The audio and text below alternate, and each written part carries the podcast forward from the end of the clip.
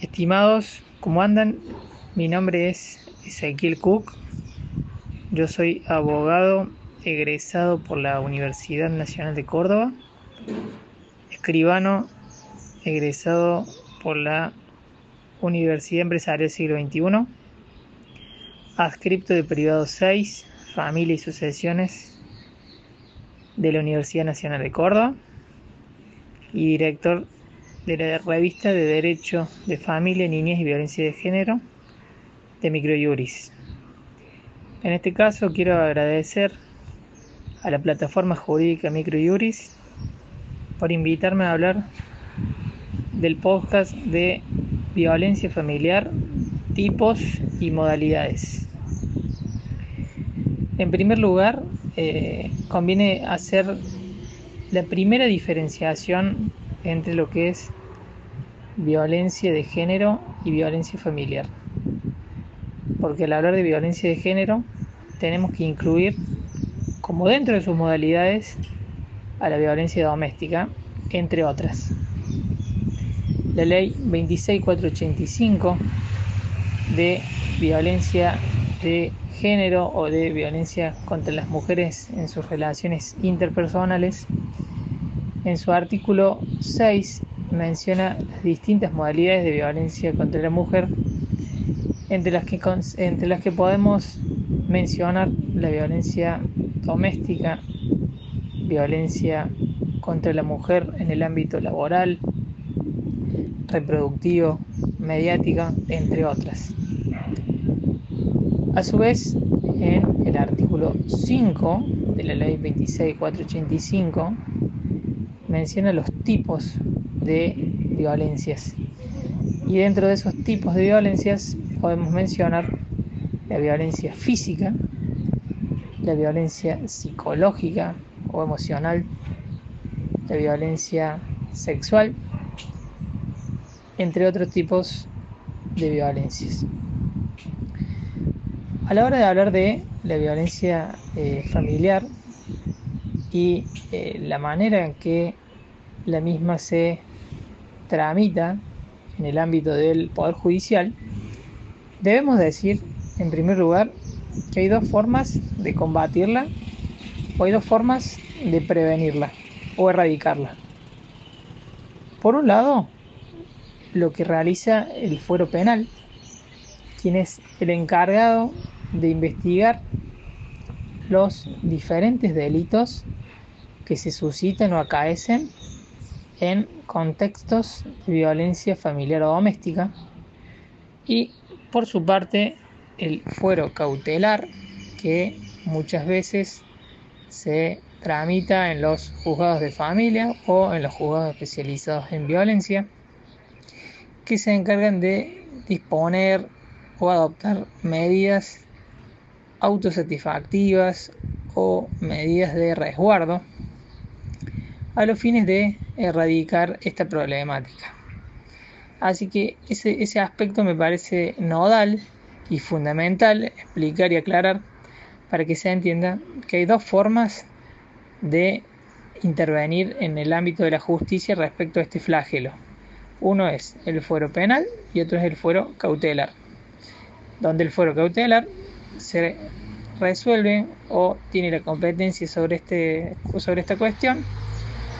los juzgados de familia o los juzgados especializados en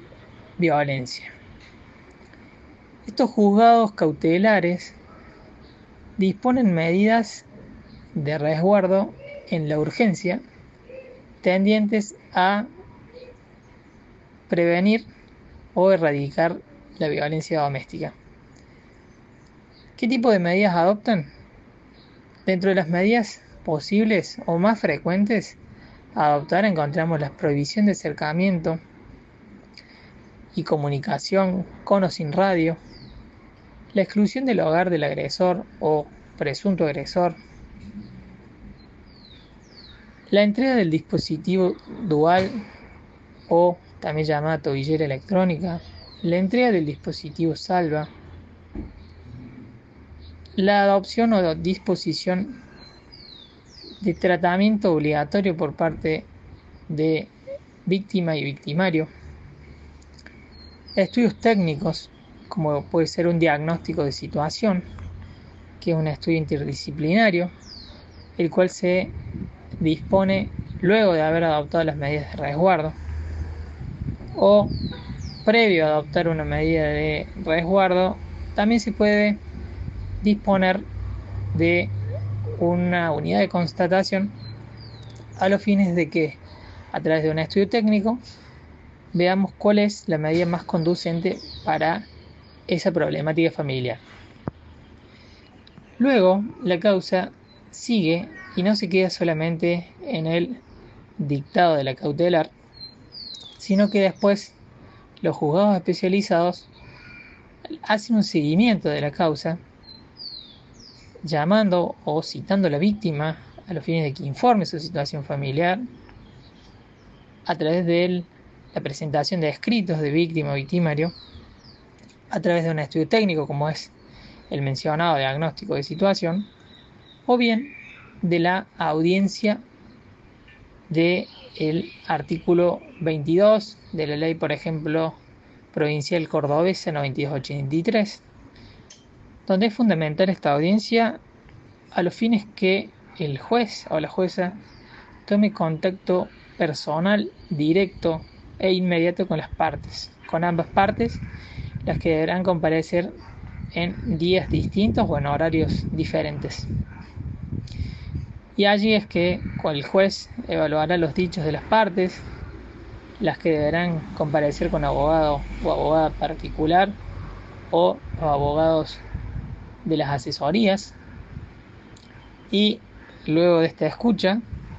el juez evaluará si corresponde prorrogar la medida de resguardo, adoptar otras nuevas o si se considera que ha cesado la violencia entre las partes, archivar las actuaciones. Es importante allí destacar que en caso de que las actuaciones se archiven, luego en caso de que se suscite un nuevo episodio de violencia familiar o doméstica y las partes, en este caso la víctima, realice una nueva denuncia, la causa se puede desarchivar o tramitar por una nueva.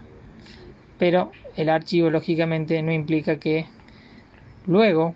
eh, ante una nueva situación de violencia, se pueda disponer de otra medida de resguardo. Eso en cuanto a lo más eh, importante de lo que es la tramitación de estas causas, es fundamental que los juzgados realicen el seguimiento y el, del cumplimiento de los tratamientos tanto para la víctima como para el victimario y